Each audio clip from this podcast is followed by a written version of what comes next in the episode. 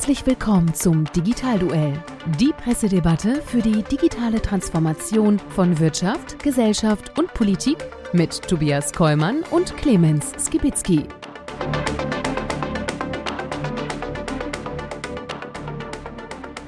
Hallo und herzlich willkommen einmal mehr zum Digitalduell, der Pressedebatte rund um das Thema Digitalisierung und digitale Transformation in Wirtschaft, Gesellschaft und Politik. Mein Name ist Tobias Kollmann und mit mir dabei, wie immer, mein kongenialer Partner.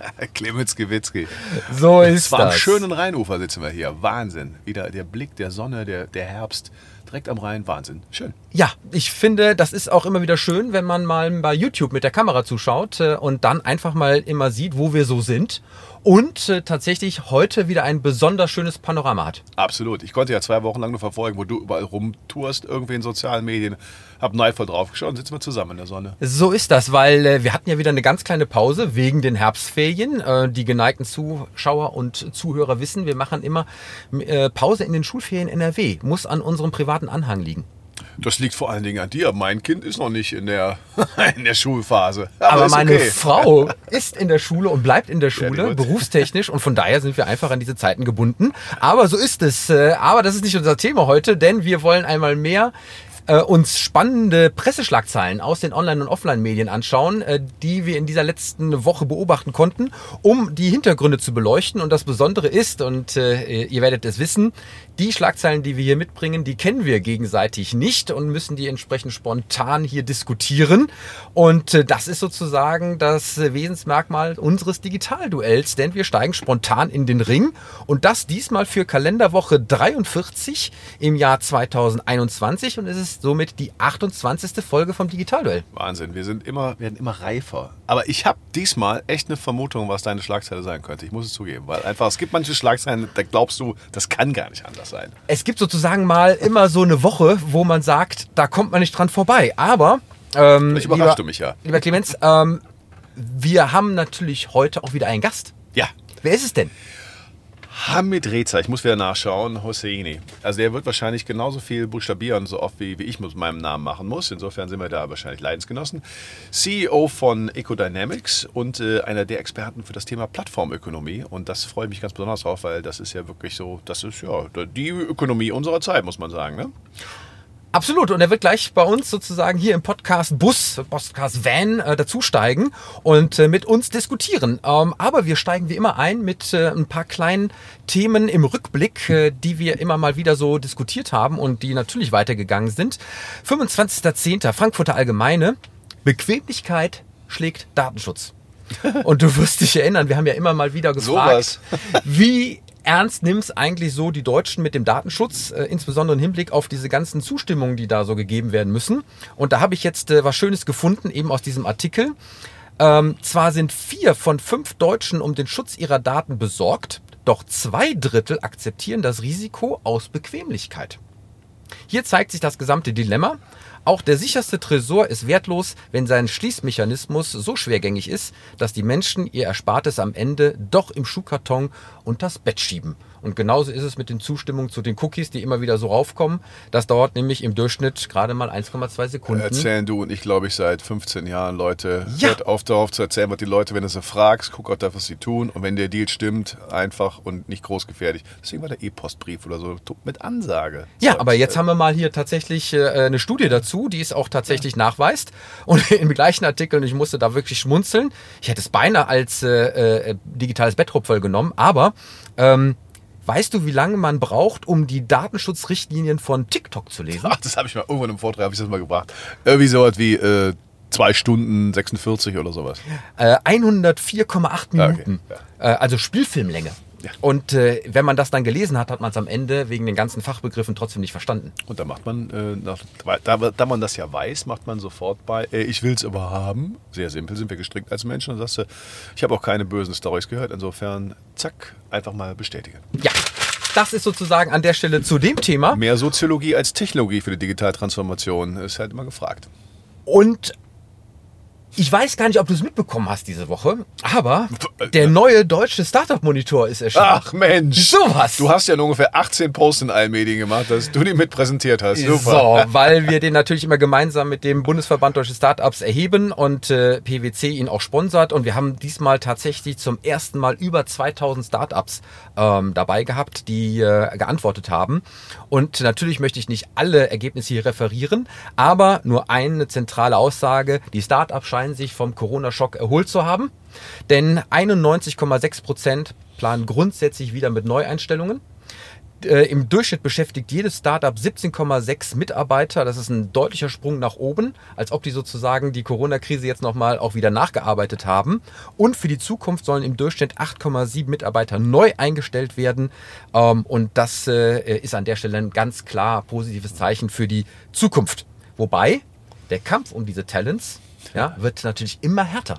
Das, das sehe ich bei meinen Kunden aber auch jedes Mal. Jedes Mal. Ja, wo haben wir die denn? Ich frage mich halt äh, wirklich, das sind ja alle Branchen. Also selbst also hochqualifizierte, niedrigqualifizierte, es gibt keine Menschen, die irgendwie arbeiten können, wollen, sollen. Weiß ich nicht.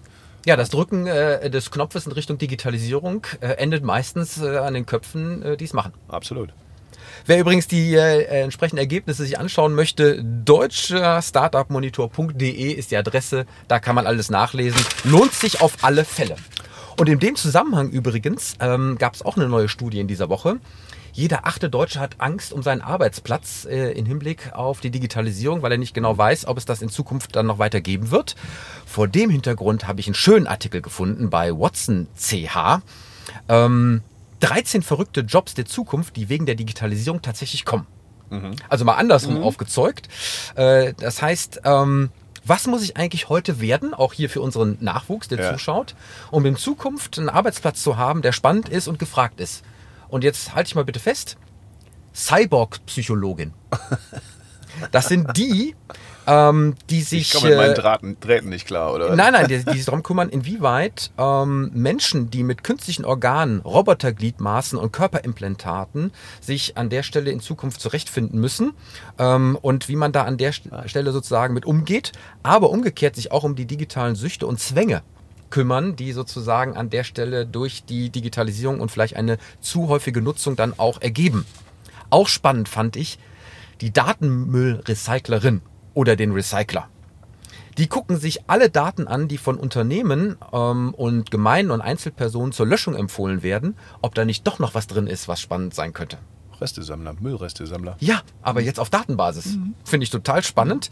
Und auch äh, interessant, ähm, Nostalgikerin und Virtual Reality Erstellerin. Ja, natürlich. Ja, klar. So, Aber weißt du, das Hauptproblem ist ja immer wieder das Gleiche. Das ist ja, ne, du weißt ja, ich alter Wirtschaftshistoriker, das ist ja total normal. Ich wundere mich, also total normal, dass die Leute Angst haben vor Jobverlust. Das war zu allen Zeiten so. Das liegt vor allen Dingen daran, dass du ja die Jobs, die du die du, von denen du weißt, dass sie untergehen werden, die siehst du sofort. Du kennst aber noch nicht die Jobs, die entstehen werden. Deswegen finde ich es eine total interessante Prognose. Ja. Aber hätte vor zehn Jahren irgendjemand gesagt, mein, der, dass der Lieblingsjob bei den Teenies Instagram-Star ist, hätte ja auch keiner. Was soll denn das sein? Vor 100 Jahren Programmierer, ja, was soll das denn sein? Also es ist völlig normal. Jeder achte finde ich übrigens gar nicht äh, so viel. Ich hätte gedacht sogar, dass mehr Leute Angst haben. Tatsächlich war das während Corona auch so. Ähm, Das heißt, äh, letztes Jahr war die gleiche Studie äh, etwas dramatischer. Das ist etwas zurückgegangen, ist es aber trotzdem immer noch schlimmer als von vor Corona. Mhm. Also eine gewisse Erkenntnis ist schon da. Und äh, ich möchte den letzten Job noch gerne Ach, zum Besten geben. ja, nee, ja, überhaupt kein Problem. ja.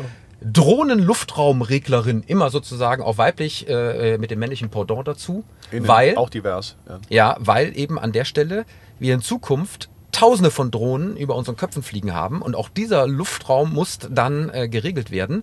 Und äh, genauso wie es die Verkehrslotsen gibt für die Flugzeuge, wird es dann in Zukunft auch diejenigen geben, die den Luftraum für Drohnen regeln werden. Aber jetzt mal ernsthaft, das wird doch so hochgradig technisiert sein und mit, mit KI gesteuert. Ich kann mir gar nicht vorstellen, dass da viele Menschen arbeiten. Ich weiß es nicht, es ist einer der Berufe, die hier angegeben wurde im Artikel. Wir können trefflich darüber diskutieren. Wobei ich auch äh, eine Schlagzeile hatte diese Woche. Da ist nämlich in Finnland zum ersten Mal eine Drohne mit einem Defibrillator, also für die äh, Ja. Herzstillstandgeschichten, Cool. ähm, über 800 Kilometer gesteuert äh, zum jeweiligen Opfer äh, gekommen, ähm, weil die haben ja natürlich Distanzen, die enorm sind und äh, innerhalb von fünf Minuten ähm, ist ja geil. äh, tatsächlich äh, dann angekommen. Ja, aber das ist doch super. Ich meine, also generell, stell dir mal vor, äh, fliegendes Drohnennetz äh, überall. Da, wo du heute, ne, Defi, ich kann es nicht aussprechen, du weißt, Defi, also da wohl gerade, wenn, wenn, wenn jetzt hier irgendjemand eine Herzattacke hat, dann wäre ja nichts in der Nähe. Und dann bist du genau das Ding automatisch los. Der merkt das schon im Vorhinein. Da wäre wahrscheinlich der deutsche Datenschutz wahrscheinlich sagt, nee, geht nicht. Aber Ich würde mal sagen, in der Hoffnung, dass wir beide das jetzt nicht brauchen. ja, nee, nee, nee, wir brauchen jetzt keinen Anwendungsfall. Aber die Berufsbilder ändern sich. cool, ja. So, und damit bin ich auch schon am Ende von unserem Rückblick. Aber bevor wir jetzt richtig in die erste große Schlagzeile einsteigen, wie immer, dürfen wir uns bei unserem Sponsor bedanken, ihn präsentieren. Das machen wir sehr gerne. Und von daher danke für die Unterstützung. Das Digitalduell wird Ihnen präsentiert von Cognizant ist Ihr Partner für funktionale Sicherheit in digitalen Automatisierungsprozessen. Seit 25 Jahren unterstützt Cognizant weltweit Firmen aller Branchen mit seinem globalen Netzwerk an Expertinnen und Experten. Deutschlandweit bieten wir unseren Kundinnen und Kunden IT- und Beratungsleistungen und stellen ihnen unser gesamtes Technologie-Know-how zur Verfügung. Dabei liefert Cognizant datengetriebene Ökosysteme für zukunftsfähige Geschäftsmodelle, die den Menschen immer in den Fokus stellen. Und damit sind wir auch schon wieder zurück, lieber Clemens. Und äh, wir, du hattest am Anfang es erwähnt, es gibt gewisse Wochen, da kommt man an Schlagzeilen Okay, nicht okay. vorbei. Und genauso ist es diesmal. Ich sage nur Meta. ja, Mensch, so. Ja, es ist vielleicht dann doch nicht so ist so überraschend. überraschend. Aber ähm, Er ist ja auch komplex, muss man sagen. es ist sehr komplex. Und äh, ich habe die Schlagzeile von NTV mitgebracht. Äh, 28. Oktober. Neuer Name, neuer Fokus. Facebook-Konzern wird künftig Meta heißen. Und äh, du hast es wahrscheinlich auch in allen sozialen Netzwerken gesehen. Ähm, unglaublich viele witzige Bilder, die an der Stelle darauf gemünzt waren. Ähm, aus Ryder wird jetzt Twix, sonst ändert sich nichts. Und äh, äh, auch die ganzen Die Jüngeren kennen das gar nicht mehr. können, ja, wahrscheinlich nicht, aber ähm, ist sozusagen das eine Ablenkung von den eigentlichen Problemen und so weiter und so weiter. Ich möchte mal gerne tatsächlich auf die eigentlichen Gründe äh, zu sprechen kommen. Der Dachkonzern von Facebook, zu dem auch Instagram gehört, bekommt einen neuen Namen. Und Mark Zuckerberg möchte das deswegen so handhaben, weil er eben seine virtuelle Umgebung Metaverse hier in den Mittelpunkt stellen möchte, auch für die Zukunft. Und äh, damit sich sozusagen von Facebook als einzelne Plattform in diesem ganzen Konsortium ein Stück weit trennen, um eben hier das ganze Spektrum auch zu erweitern. Das ist übrigens ja nicht neu, das hat ja Google auch gemacht äh, mit Alphabet ähm, und hat dann sozusagen Suchmaschine und YouTube und so weiter darunter gesetzt. Das soll jetzt hier auch passieren. Das ist von vielen auch so ein bisschen falsch verstanden worden, weil ähm, es wurde immer nur auf Facebook sozusagen ähm, äh, abgezielt, aber der eigentliche Sinn dahinter ist ja ein anderer. Er möchte nämlich das nächste Internet, Next nämlich als Verbindung zwischen physische und digitale Welt äh, äh, dann auch zum Ausdruck bringen. Ich habe sofort an die Matrix gedacht und nach dem Motto, wir werden Ja. sozusagen alle mit den Brillen ausgestattet und dann verschwimmt das alles mehr.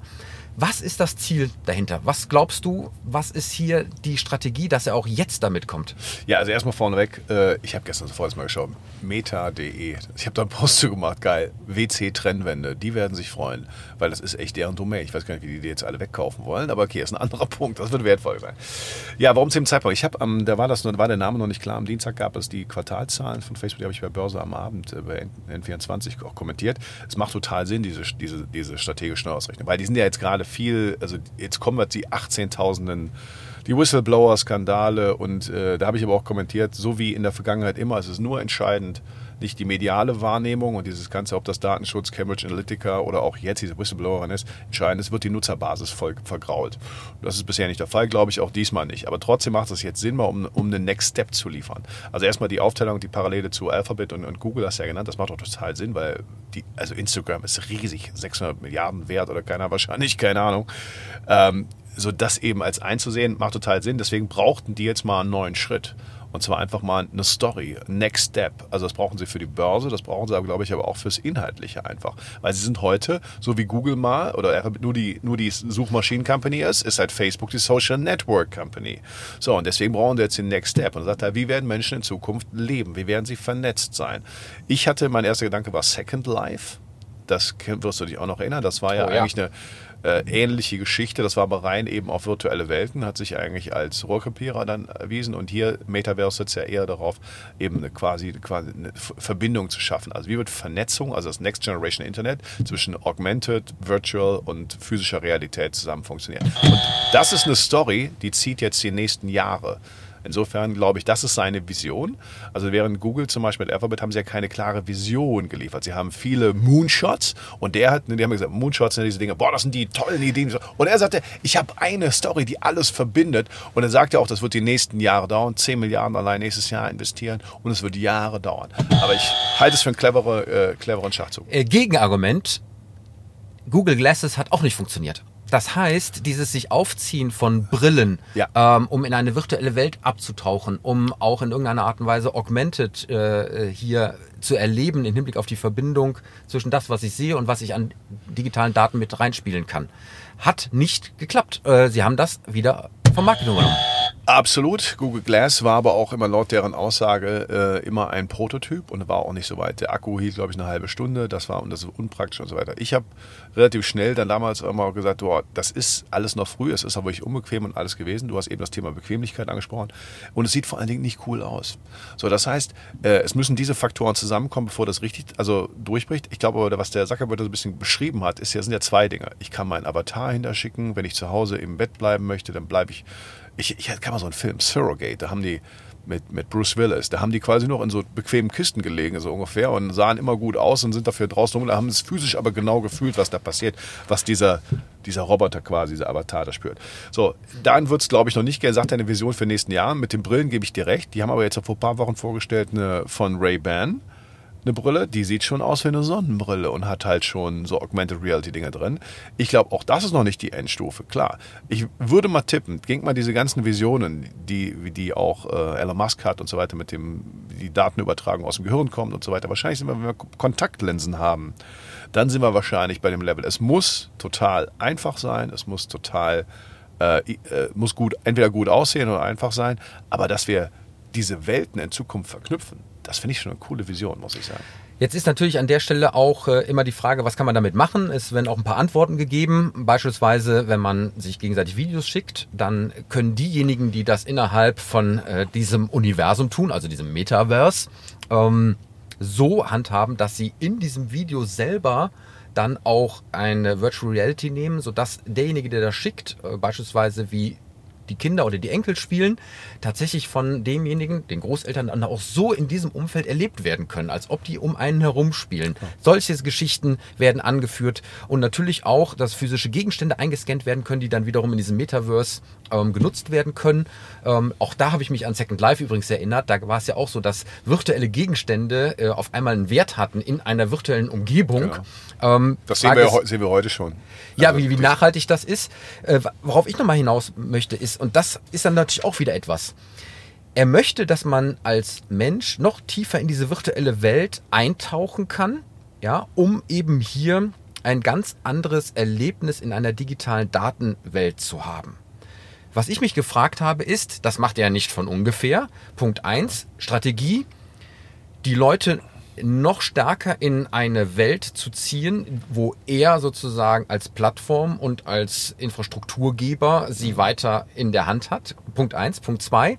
Die Kontaktzeiten natürlich für Werbung, das ist das Hauptgeschäftsmodell, ähm, dann auch dort wieder mit hat. Ich stelle mir beispielsweise vor, mit so einer Brille bin ich irgendwo und sehe dann irgendwelche Fassaden, die natürlich wieder mit Werbung äh, zugepflastert Deine sind. Frau hat die Schuhe mal geliked, irgendwie hier, jetzt ist gerade jetzt ist gerade der Push hier, kannst du jetzt kaufen mit irgendwas, ist übrigens hier im Geschäft, wenn du willst. Also alles ist machbar. Das ist, sind so neue Dinger möglich. So, und dann habe ich Ja. mich doch gefragt, wenn ich dann noch mal mehr Zeit in der virtuellen Welt verbringe, ist das gut oder schlecht für uns als Mensch? Äh, Ich glaube, es ist, äh, also erstmal vorneweg, ich, bei allem Geld verdienen und was man den, dem, dem Typen irgendwie sagen, nachsagen kann an miesen Sachen oder sowas, ich glaube schon, dass der auch äh, natürlich erlebt, so das Denkmal zu schaffen. Ich habe die Next Generation geschaffen. Ja. Ich habe mich erinnert, als er mal diesen Film äh, über Facebook da kommentiert hat, da hat er gesagt, ja, also es war schon interessant, ja, wie so Hollywood irgendwie Geschichten erfinden muss, warum ich etwas gemacht habe. Die können sich gar nicht vorstellen, dass man etwas macht, einfach weil man es machen kann und weil es geht und weil es fantastisch etwas zu erschaffen. Ja, und ähm, ich glaube, dass da hier auch ein Gedanke mit reinsteht. Ich meine, der Typ ist einfach der fünfreichste Mensch der Welt. Also irgendwann willst du auch irgend, Geld kann es dann irgendwann auch nicht mehr sein. Ähm, und ob man dann da, ob das gut für uns ist, da länger oder weniger äh, drin zu sein, ist es für uns gut, dass wir unsere Handys die ganze dabei haben.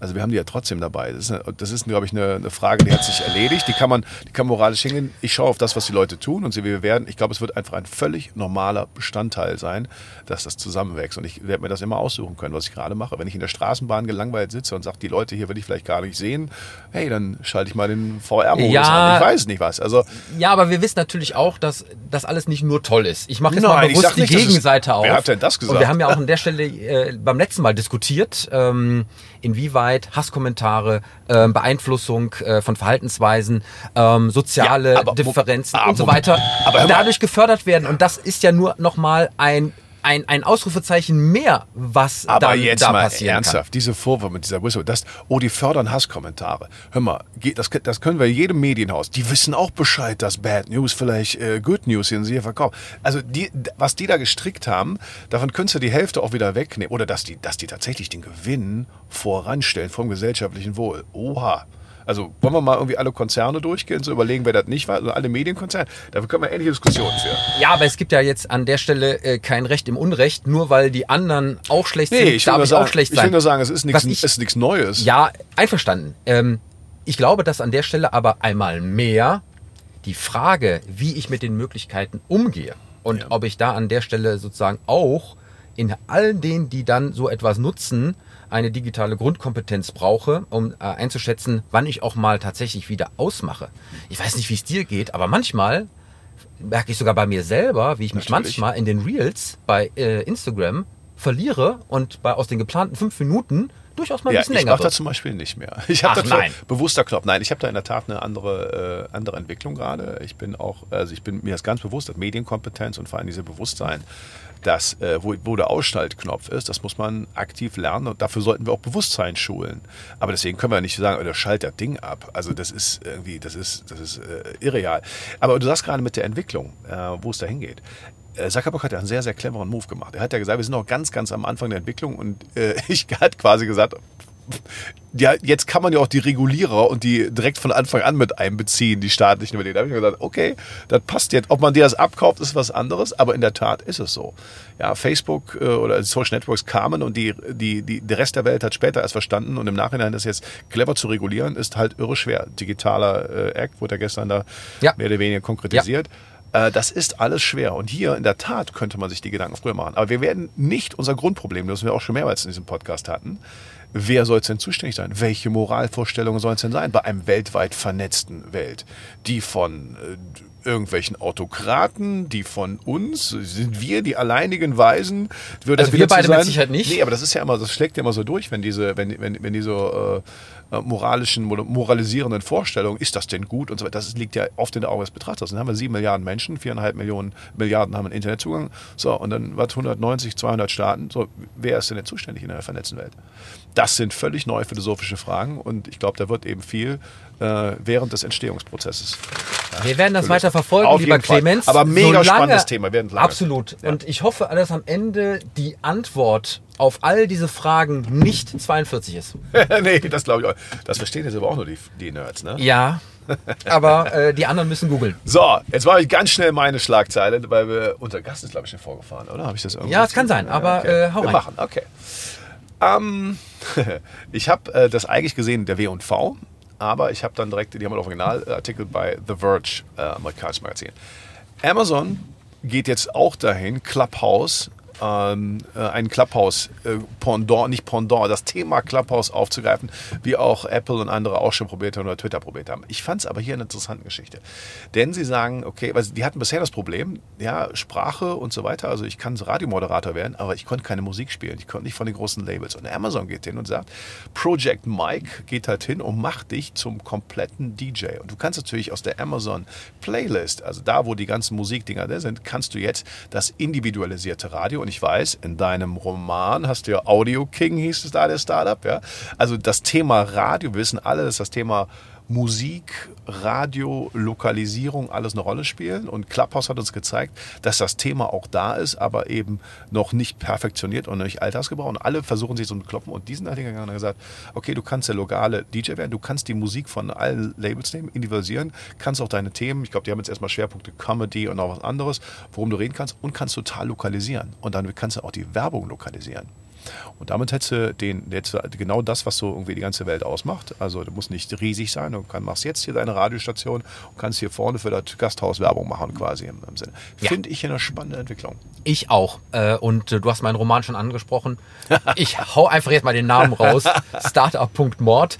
Und tatsächlich geht es dort dem linearen Radio ja auch an den Kragen. Ich glaube auch, dass das noch ein Medium ist, was äh, noch gar nicht so wie viele andere Formate so richtig den Digitalisierungsdruck zu spüren bekommen hat. Genau. Ich glaube, dass dort einfach auch die lineare Programmgestaltung wirklich ähm, der Vergangenheit angehört, wenn wir diese Mechanismen, die jetzt hier unter anderem ja auch zum Tragen kommen, ähm, wirklich nutzen und jeder sich im Prinzip sein individuelles Radio zusammen basteln kann mit zwei, drei Mausklicks, wenn überhaupt noch Klicks nötig sind, ähm, aus der Musik, die ich mag, ja, aus den Redebeiträgen, die ich mag, aus der Konversation mit anderen, äh, die ich gerne hätte. Äh, das wird alles miteinander so verschmelzen, dass ich ein vollkommen neues Medienformat bekommen werde, was mich an der Stelle umgibt, äh, wo die ganzen Barrieren, die ganzen Brüche, äh, das alles äh, zu den Akten gelegt wird und ich einfach in dem Moment, wo ich Content haben will, mit dem umgeben werde, den ich gerne hätte. Und ob das dann linear, aktiv, ähm, wie auch immer ist, es ist aber auf mich persönlich zugeschnitten. Die Personalisierung ja, ist genau. hier einmal mehr der Schlüssel zum Erfolg. Genau, genau das ist es, ja. Also äh, so wie Einfachheit, ja, ich nenne das bei mir mein Buch mal wieder. Nein, Quatsch. Das Fundamentalprinzip. Maximale Einfachheit, haben wir eben schon angesprochen, geht vor Datenschutz. Aber die komplette Individualisierung, in dem Fall nicht nur für den Zuhörer, sondern eben für den Ersteller. Also in der Tat, Radio ist bisher noch gar nicht so erfasst worden. Die haben aber auch einen cleveren Schritt gemacht. Ich finde, also einige Radiosender, die ich gesehen habe, die sind halt, die sind ja ganz früh ins Internet gegangen, haben die Interaktion quasi in sozialen Netzwerken und auf ihren Plattformen dort eingebunden. Aber im Grundkern hat sich wenig verändert. Das wenige das Programm gemacht und dort reden. Und hier haben wir jetzt Clubhouse hat das ein bisschen aufgehoben. Ja. Und jetzt kann hier jeder Radio-Host werden. Und das ist das. Also hier geht es nicht dem Radio, dem Format Audio und Musik und Mix und Lokalisierung an den Kragen, sondern geht es dem, dem, dem, der, der Wettbewerber ist, äh, äh, der, der Radiomoderator. Es ist sogar eigentlich ein Social Network Radio, ja, wenn du auch tatsächlich, was du sagst, jeder zum eigenen Radiomoderator wird und das, was er über Postings und Tweets genau. macht, dann als Audiospur äh, auflegt und das eben genauso einspielt in diese ganzen auditiven Medien, als ob es eben bei Twitter oder Facebook ein Post wäre. Und ich bin jetzt, also jetzt hier bei, dem, bei diesem Projekt von Amazon, bin ich gespannt. Die waren zuerst nur in den USA, aber äh, die haben natürlich eine andere, die haben eine andere Verknüpfung. Die sagen auch, das wird direkt reingehen in Spotify und so weiter, weil die ja auch da verknüpft Das glaube ich nicht. Ah, Spotify sollte. Ich, ich, wenn ich, richtig gelesen habe, ja, ich weiß. Ich, was, äh, warte, warte, es gibt noch einen, ja. einen Punkt. Ja. Sie haben äh, die Interaktion kann die sofort eingehen, weil sie sagen, Echo-Geräte, also das heißt, die Speaker von Amazon kann auch sofort das Publikum mit einbeziehen. Und dafür bauen sie auch sogar ein Gerät fürs Auto. Das heißt, ja. da, wo ich typische Radioanwendungen habe, kann ich auch Interaktion mit reinbringen, kann die sofort mixen. Also da, wo ich. Ja, also da bin ich dabei. Aber ich glaube, dass genau diese Lücke eben noch nicht besetzt ist. Spotify hat natürlich neben Musik auch schon die Podcasts. Wir übrigens auch. Man ja, kann uns klar. dort hören. Aber richtig von jedermann sozusagen Social Network Radio, das können sie nicht tun, weil sie damit ihre Premium und ihre Quality-Position äh, aufgeben. Sie müssen immer an der Stelle schauen, wer dort wie was macht und nicht ungefiltert jedes Ding reinlassen, weil sie dann das gleiche Problem haben, Uploadfilter äh, und so weiter und so weiter ähm, mit äh, den anderen Medien auch. Mhm. Genauso wie Facebook das Problem hat, dass du da zwar jeder posten kann, aber eben das Thema Musik und damit das Auditive noch nicht so da ist. Die machen ja übrigens auch äh, ein, ein, ein Clone von, von ja. Clubhouse. So, das bedeutet, genau diese Mittelposition zwischen Radio Machern und Radiokonsumenten im Radio im weitesten Sinne als Mischung aus redaktionellen Beiträgen, Musik plus individuellen Social Media Content auf auditiver Basis gibt es so aus meiner Sicht noch nicht. Nö, ist richtig. Und äh, ich glaube, dann wird dann, wenn wir ans Metaverse denken, dann wird es ja auch nicht nur rein auditiv, dann wird es ja wahrscheinlich die komplette Verbindung sein. Ne? Dass ich dann mir eben aussuchen kann, höre ich, sehe ich, je nachdem, was Ja. mir Spaß macht. Also die, die komplette Inversierung des Lebensstils durch die Vernetzung um uns herum, äh, das ist ja entscheidend, aber das geht ja auch nur. Also Amazon ist heute bestimmt ein großer Player, so wie Facebook ein Riesenplayer ist. Aber was wir alle gemacht haben, ist die Verknüpfung von allem. Ja. Das heißt, wir müssen halt sehen, wir als Menschen, dass wir die Macht dazu bekommen und nicht in die Abhängigkeit, deren sie die Infrastruktur bereitstellen. Dann sind, sonst wäre es ja einfach nur neue Infrastrukturgeber und nicht die, wie früher, die klassischen Medien oder so etwas. Spannendes Thema. Wir werden uns das alle, auf alle Fälle weiter anschauen und äh, ähm, ich glaube, dass da an der Stelle auditiver Content eines der absoluten wichtigsten Zukunftsthemen ist ähm, und ich bin absolut von überzeugt, ähm, weil wir wegkommen werden von diesen ganzen Tippen und ähm, gucken und zusammenstellen. Das wird alles für die Akustik in Ja, ich Zukunft nicht, dass du weg mit musst. Gestensteuerung und so weiter und so weiter an der Stelle ein absolutes Top-Thema werden. Sowohl als auch. Es ist doch jetzt auch so. Du willst ja auch manchmal hören, manchmal sehen, manchmal beides in Verbindung. Also ich glaube nicht, dass wir davon wegkommen. Wir werden einfach nur eine neue, neue individualisierte Zusammenstellung haben, was mir gefällt. Ich würde mir nur tatsächlich jetzt als äh, klassischer Radiosender mal ernsthaft Gedanken machen. Absolut. Ja. Aber äh, warum soll es dir nicht an den Kragen gehen wie alle anderen auch? Ich bin mal kein Radiosender und deswegen beobachte ich jetzt erstmal von außen. So ist das. Also, wenn jemand Beratung braucht, wie weiß, wir stehen da. Nee, aber es ist schwer. Es muss sein, es ist schwer. So, lieber Clemens, ich glaube, es ist Zeit für unseren Gast und äh, er wird hier wahrscheinlich schon irgendwo um uns herum äh, präsent sein ich und äh, jetzt gleich zu uns in den Bus einsteigen. Und äh, tatsächlich, da ist er. Tada! Hamid, bravo, komm rein. Nimm doch einfach Platz. Schön, dass du So. da bist. Hallo, Hamid. Danke auch. Hi, grüß dich. Hallo. Hi. Toll, dass das geklappt hat und äh, willkommen bei uns im Digitalduell, mein Lieber. Danke für die Einladung, Tobias. Immer wieder ein Vergnügen. Wunderbar. Und äh, wir haben dich zwar am Anfang der Sendung schon ganz kurz vorgestellt, aber Ja. das kannst du viel besser, als wir das gemacht haben. Deswegen Oh ganz kurz, wer bist du und was machst du? Ja, ich bin Hamid, bin Gründer und Geschäftsführer von Ecodynamics und äh, ja, ähm, zu meinem Werdegang habe relativ lange in der Beratung gearbeitet und äh, später äh, ziemlich lange bei der T-Systems und äh, ja, und irgendwann war ich mal in den USA für dreieinhalb Jahre, habe nochmal die Schulbank gedrückt am MIT und bin dann zurückgekommen und habe eine kleine Mini-Boutique gegründet mit Spezialisierung auf Plattformen. Und Plattformökonomie. Und Genau. das ist ja ein Riesenthema. Jawohl. Weil du da ja auch, äh, wir äh, haben uns letzte Woche ja gerade beim Handelsblatt an der Tagung dann auch getroffen, eine ganze Menge auch an News, Content, Veranstaltung und so weiter machst, auch immer in diesem schönen Spagat mit deinen amerikanischen Kollegen, wo es eben wirklich Hardfacts gibt zu diesem Bereich. Absolut, ja. Und äh, übrigens nochmal Kompliment für die tolle Moderation.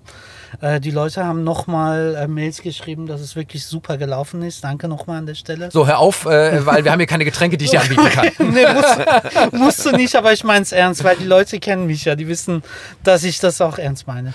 Wunderbar, vor dem Hintergrund freuen wir uns jetzt äh, auf äh, deine Schlagzeile, die du uns mitgebracht hast, äh, die wir Ja. hier diskutieren dürfen. Und von daher schieß los. Also äh, die Schlagzeile, die ich mitgebracht habe, ist ähm, quasi von South äh, Morning China Post oder South. Morning? Ja, Morning? genau. Äh, ja, Es- weiß ich, nicht es- ich habe da mal gelebt auch. Warte was?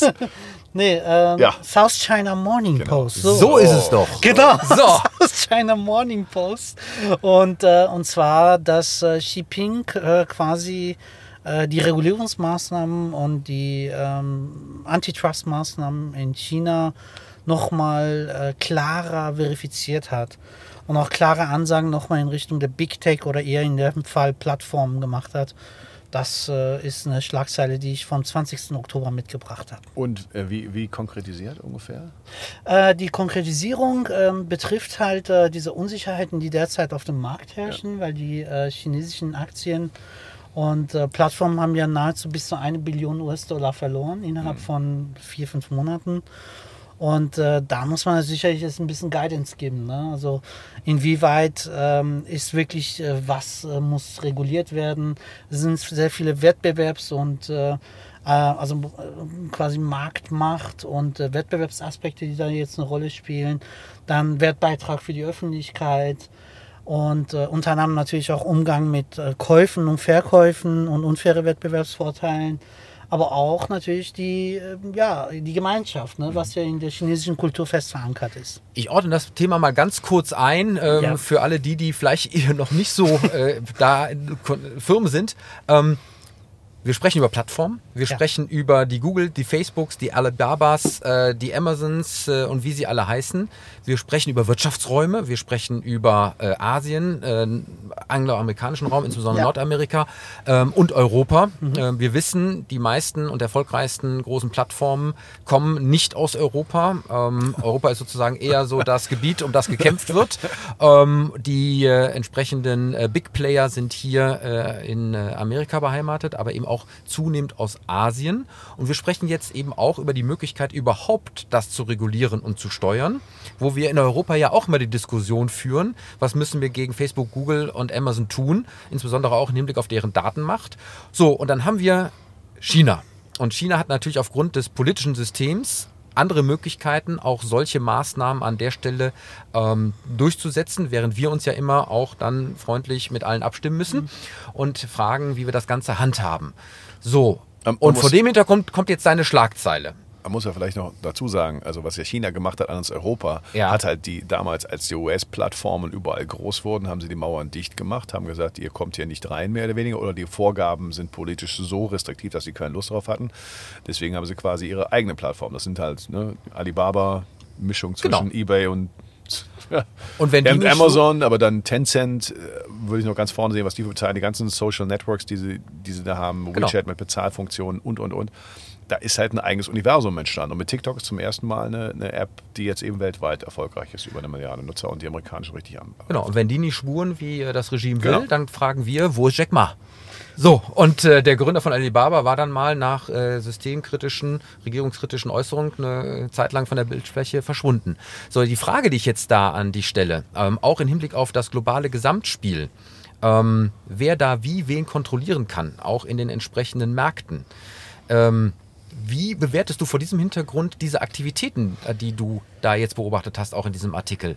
Ist das sozusagen schon so ein bisschen ein Vorgeschmack auf noch größere Restriktionen einerseits, aber eben auch versuchen, politisch auf ein Wettbewerbsspiel in dieser Plattformökonomie weltweit Einfluss zu nehmen?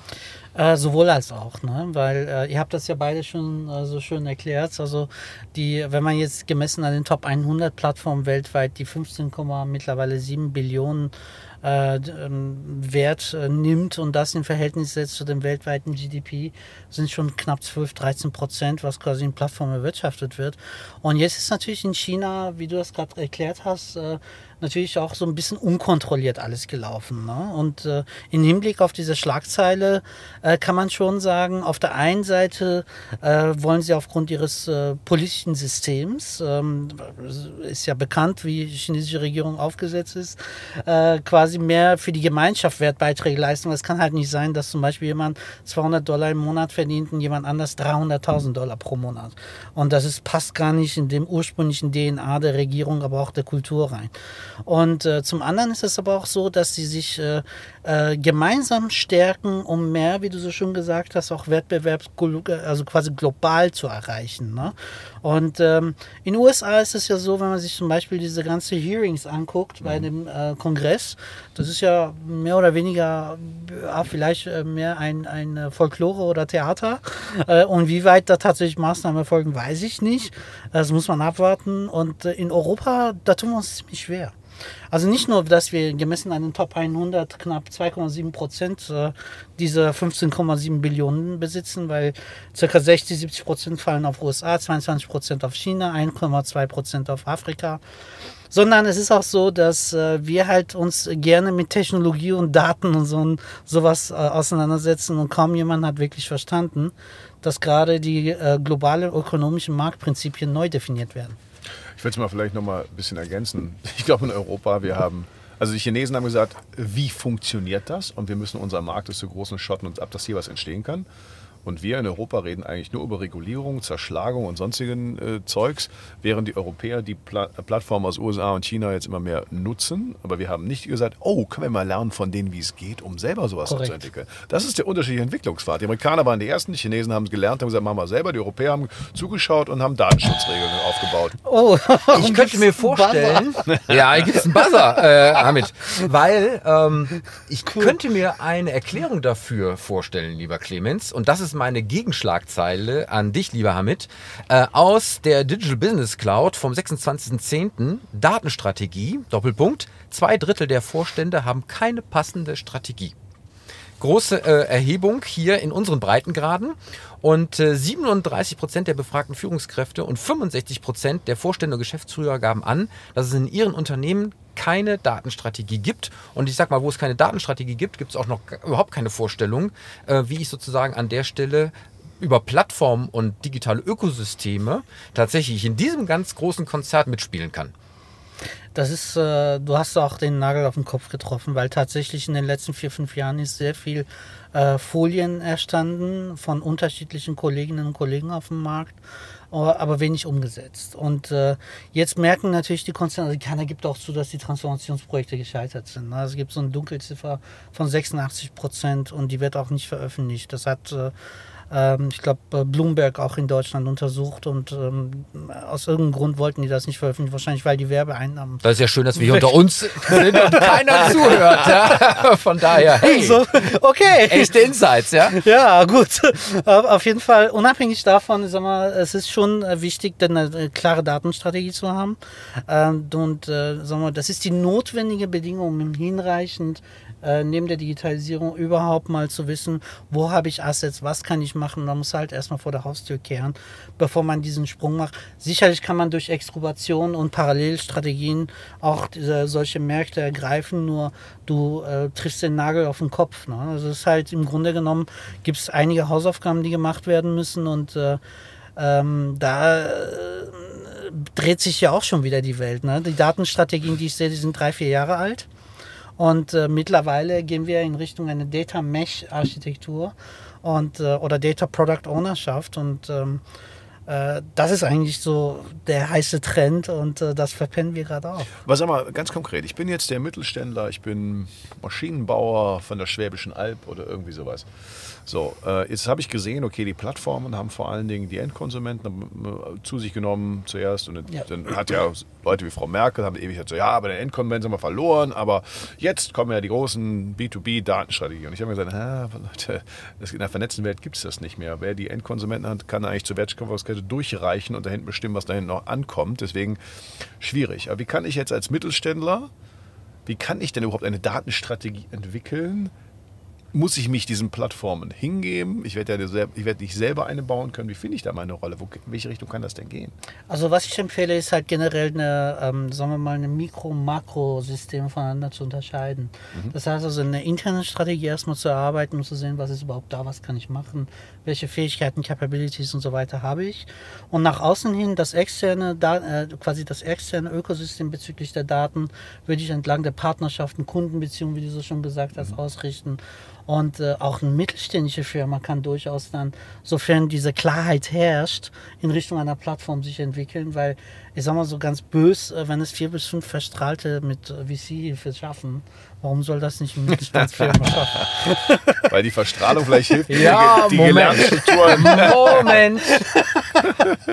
Moment. Ich möchte, weil wir sind ja hier im Duell. Jawohl. Ich gehe jetzt mal hier auf die Gegenseite und sage, Achtung, bei diesen ganzen Vorstellungen gibt es Fallen, in denen sehr, sehr viele hineintappen. Und Falle Nummer eins ist, da wird eine Plattform aufgemacht, die in 100% Ownership von einem dieser Mittelständler ist. Und er wundert sich, alle Konkurrenten und alle anderen aus der Branche machen nicht mit. Ja, komisch. Und dadurch kommt diese Plattform nicht auf Reichweite und eben nicht in irgendeiner Art und Weise überhaupt auch erst nur in die Chance, ja, äh, mal aufzusteigen zu irgendetwas Relevantem. Falle Nummer eins. Falle Nummer zwei. Durch das Ownership, ja, über einen Konzern oder Mittelständler oder wie auch immer, geht das Venture Capital Spiel eben nicht. Weil ein Venture Capitalist investiert dort nicht, wenn sozusagen ein Konzern am Ende entscheidet, in welche Richtung geht es, insbesondere auch was das Exit-Thema angeht. Denn warum sollte ein Venture Capitalist sein Geld geben, wenn es eben dann auch nicht nach hinten heraus mehr oder weniger von ihm gemeinsam mit dem Management, was eben ja auch in dem Fall keine Anteile hat, ja, äh, steuern kann, dass es so ein Exit gibt. Falle Nummer zwei. Und Falle Nummer drei, da wird jetzt sozusagen ein, ein Vertical gebaut in einer entsprechenden Branche und die müssen sich dann irgendwann mal gegen andere Verticals aus Branchen, die aber in irgendeiner Art und Weise mit verkettet sind, ja, dann auch noch positionieren. Plus dann kommen nochmal die horizontalen Amazon B2Bs und Alibabas, die sich dann auch nochmal darüber setzen. Und in diesem entsprechenden Gesamtbild muss ich versuchen, aus Europa, Deutschland heraus solche Plattformen zu entwickeln. Da würde ich jetzt mal sagen, wow, ist eine Aufgabe, oder? Definitiv. Und äh, diese Fallen sind ja meistens hausgemacht. Ne? Weil äh, gehen wir mal die einzelnen durch. Nummer eins, ähm, das Thema ähm, ähm, Ownership. Ownership, genau. Ownership und Königsdisziplin Wettbewerb auf die Plattform zu bringen, so wie das schon Jean Tirole in 2014 in seiner Nobelpreisarbeit sehr schön dargestellt hat, Market Power und äh, Wettbewerb. Und äh, da ist es ja so, äh, wenn man ähm, von vornherein erstmal Komplementärbeziehungen auf der Plattform schafft und noch nicht versucht, weil wir die kulturell nicht so weit sind, äh, ähm, direkt Wettbewerb auf die Plattform zu schalten, sondern Komplementärbeziehungen schafft und erstmal eine gewisse Schulterbreite hat, dann schafft man es halt in, wenn man Vertrauen schaffen, das auch als, als getrennte Legal Entity äh, quasi äh, führt, dann funktioniert das. Und jetzt komme ich zum Falle Nummer zwei. Das ist äh, vollkommen richtig, weil wenn man keine eigene Legal Entity hat, das hat auch regulatorische Gründe. Ich kann nicht Wettbewerbsdaten als äh, Legal Entity auf meine eigene Plattform verwenden, denn sonst mache ich Marktverzerrung und so weiter. Ja, also es ist einfach Wahnsinn. Deshalb brauche ich eine Legal Entity und da hast du vollkommen recht. Also im Grunde genommen, wenn das eine eigene Legal Entity ist, dann sind auch in VCs, die halt auch in B2B-Modelle investieren. Ich kann gerne im Nachgang Nachgang auch eine Liste zur Verfügung stellen. Durchaus bereit, mit einem Mittelständler zusammen zu kuscheln und sowas zu machen. Allerdings muss halt der Governance, so wie du so schon sagst, frei sein. Fall Nummer drei ist äh, das Thema vertikale Plattform gegen die horizontalen. Ja. Absolut. Und jetzt kommen wir zu einem der schlimmsten hausgemachten Themen. Die meisten Konzepte, die wir in Zentraleuropa anwenden, sind teilweise sieben bis acht Jahre alt. Wir sind noch auf dem Stand der Marktplätze oder Plattformen Generation 2. Also selten im Rahmen der Untersuchung habe ich eine europäische oder deutsche Plattform gefunden, bis auf vielleicht Ausnahmen von Adamos und die, die du anmoderiert hast, äh, die wirklich in dieser modernen Generation sind. Das heißt, da werden teilweise falsche Blaupausen fest eingesetzt und dann fokussiert sich halt auf irgendein vertikales oder horizontales Thema und wundert sich, dass es nicht funktioniert. Genauso wie du so schön das dargestellt hast, bis hin sogar Henne-Ei-Problem, äh, Login-Themen und so weiter, die dann noch entstehen. Also wir sehen an der Stelle, das Thema ist hochkomplex. Ja, ja und äh, dieses blind einfach reinlaufen, äh, auch nach dem Motto, ähm, wir machen mal, wird äh, an der Stelle eher wahrscheinlich Unzufriedenheit produzieren, wenn man nicht genau weiß, was und wie. Wobei der eigentliche äh, Stein des Anstoßes mit der Aktivität ja gar nicht verkehrt ist, ja, aber ähm, an der Stelle nicht einfach blind. Du aber, sprichst mir aus der Seele, äh, Tobias, entschuldige. Nee, nee, alles gut. Nee, es geht ja, das ist ein super wichtiges Thema für uns hier, aber die Ausgangsfrage war ja China. Wie geht es denn weiter da? Weil ich meine, die haben ja das gleiche Problem wie die Amerikaner. Die haben sich diese gigantischen, diese Marktmächte des digital vernetzten Zeitalters äh, haben sie jetzt. Sie werden sie ja nicht, äh, sich wollen sie ja nicht töten lassen. Sie wollen sie ja nur kontrollieren und Machtspiele da machen. In Amerika geht es noch ein bisschen anders. Also die, aber jetzt die, wie geht es denn weiter in China? Ich glaube, Alibaba hat was 40 Prozent verloren, Tencent, glaube ich auch so um die Ecke im letzten Jahr, äh, also an den Märkten, die werden ja, die wollen, sollen ja weiterhin Geld verdienen und die sollen sich auch weiterhin entfalten lassen, aber eben unter Kontrolle des Staates. Wie wird es denn da weitergehen? Die können sie ja nicht platt machen. Ich hätte eine Prognose, aber jetzt also ich meine, äh, erstmal deine, weißt du, deine. In anderen Ländern werden die ins Gefängnis geworfen. Das geht hier nicht, weil äh, Da sind ja weitestgehend auch sehr viele ähm, Public-Private Joint Ventureship-Plattformen. Ähm, also vielleicht noch mal ganz kurz noch zu dem Punkt, du hast mir wirklich aus der Seele gesprochen, weil letztendlich sind Plattformen kein, wir verwenden Innovationsansätze, aber das sind keine Jugendforscht oder Post-it und Bällebad-Geschichten. Mhm. Das sind strategische Projekte, die man wie ein M&A behandeln muss. Deshalb äh, kann ich nur unterstreichen, was ihr beide sagt. Zu deiner Frage. Äh, Im Grunde genommen ist es äh, tatsächlich so, dass äh, wenn die chinesische Plattform ähm, ähm, oder anders, ich gehe mal drei Schritte zurück, weil ich habe auch mal vor Corona äh, Zeit in äh, Shenzhen verbracht und wollte wissen, was ist da wirklich los. Und ich kann nur sagen, ich habe da dran geschnuppert. Also im Grunde genommen können wir diese drei Hotspots so voneinander unterscheiden, dass wir sagen, Amerikaner wollen immer schnell skalieren. Chinesen wollen oder die chinesischen Plattformen wollen sehr schnell Reichweite und teilweise mit geringeren Interaction Cuts oder äh, diese Provisionen, die sie nehmen. Und äh, in Europa haben wir halt sehr heterogenes Sprachraum und so weiter. Und äh, da versuchen wir mehr auf das Thema Purpose und B2B uns zu fokussieren. So, und wenn wir jetzt uns die chinesische Seite anschauen, im Grunde genommen, aufgrund dessen, dass sie mehr Wert auf Reichweite legen, sind diese Regulierungsmaßnahmen auch teilweise gar nicht so schlecht, weil äh, vielleicht ist das sogar ein Zukunftsmodell, was uns auch in USA oder Europa irgendwann erwarten wird, wenn wir auch mehr für die Gemeinschaft schauen und auf die SDGs schauen. Zum Beispiel das 17-Punkte-Programm. Ja, bitte. Oder man macht es äh, wie in dem Fall von Jack Ma, der einfach gesagt bekommen hat, pass mal auf, äh, 40 Prozent deiner Gewinne werden ab jetzt äh, hier bei uns in die Schulinfrastruktur gesteckt. Korrekt. Kann auch an der Stelle eine Lösung sein. Wenn wir Plattformen hätten in dem Maße, dann wäre das ja auch ein Weg. Im Moment sehe ich das auch nicht. Wir reden Nein. halt über, wir reden darüber, wir, wir, wir schauen auf die Erfolgreichen und überlegen, wie wir die schwächen können. Das finde ich einfach eine unfassbar falsche Einstellung. Absolut. Anstatt zu sagen, wie finden wir unseren Weg, verstehen wir Plattformökonomie, was du gerade sehr schön in der Komplexität gestellt hast, und überlegen uns, wie können wir unseren Weg finden. Absolut. Und das ist, äh, das hat, habt ihr beide auch eben erwähnt oder auch ganz am Anfang. Anstatt zu überlegen, wie wir die sperren können und Mauer um uns hochzuziehen, sollten wir ja überlegen, wie können wir auch, Exakt. vor allem mit unserer B2B-Expertise, mit unserer Made in Germany oder Made in EU-Expertise, solche Dinge einfach, ja, da trauen die sich nicht. Ja? Das Thema B2B und Engineering ist für die immer so spooky. Und wir, wir nutzen das nicht. Aber in B2B haben wir noch eine Menge Chancen. Männer, ich äh, muss unangenehmerweise wieder auf die Uhr schauen. Ja. Jawohl. Ja, denn äh, die Zeit ist mal wieder wie im Fluge äh, vergangen und äh, damit sind wir schon fast wieder am Ende von unserem heutigen Digitalduell angelangt. Und wir hoffen, dass sich die Sendung mal wieder sehen und hören lassen kann, lieber Clemens. Und wo gibt es uns denn? Am Sonntag, also heute, wenn ihr uns hört, haben wir schon Sonntag, natürlich allen Podcast-Kanälen. Auf YouTube heute wieder sehr zu empfehlen, weil die schöne Ambiente hier, äh, das, können wir da, äh, das kann man dann wunderbar äh, bewundern. Also YouTube und alle von Spotify bis dieser haben wir und natürlich www.digitalduell.de. So ist das. Äh, Und auch diese Sendung würde nicht ohne die Unterstützung von unseren Partnern funktionieren. Deswegen bedanken wir uns bei Gebhard Media, Deutschlands führendem und innovativen Podcast-Producer, der lieben Shirin de Bruyne, Unternehmerin und Kommunikationsexpertin mit Persönlichkeit, die unser Intro und Outro spricht. Wir bedanken uns bei unserem Sponsor, Cognizant Deutschland, Ihr Partner für die digitale Transformation. Und natürlich bedanken wir uns bei unserem heutigen Gast, Hamid Reza Hosseini. Schön, dass du da warst. Danke euch für die Einladung, hat Spaß gemacht. Last but not least, die Titelmelodie kommt von musicfox.com und damit habe ich doch schon eigentlich fast alles gesagt, Clemens. Oder habe ich etwa etwas vergessen? Du musst noch ins Bettchen hüpfen, ne? Digital. So ist es, denn wir haben ja am Ende immer noch mal was ganz Besonderes ähm, als Betthupferl, als Digitales. Und ähm, da darf ich dir die Frage stellen, glaubst du zu wissen, wer ohne Probleme über ein Corona-Zertifikat in jedes Restaurant reinkommt? Ich kann es mir denken, ich habe es gelesen.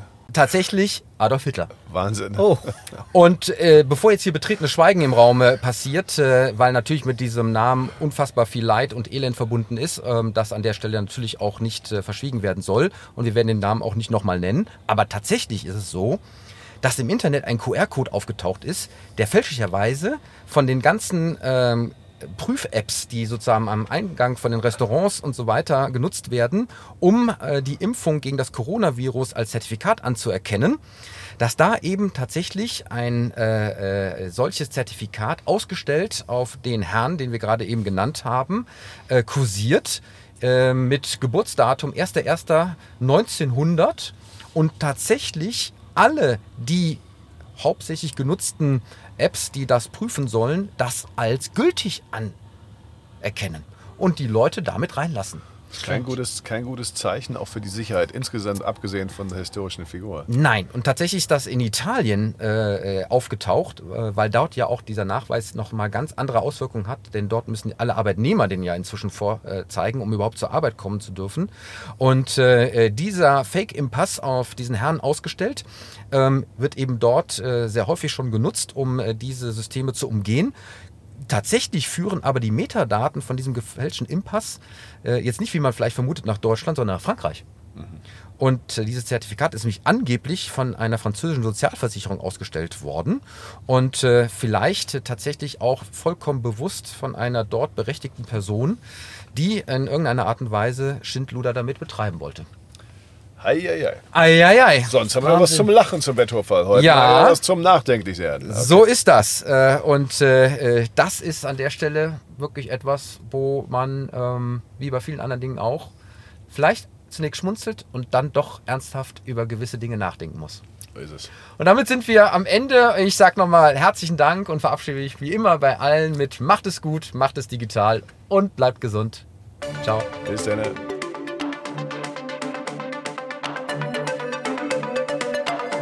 Das war das Digitalduell, die Pressedebatte für die digitale Transformation von Wirtschaft, Gesellschaft und Politik mit Tobias Kollmann und Clemens Skibitzky.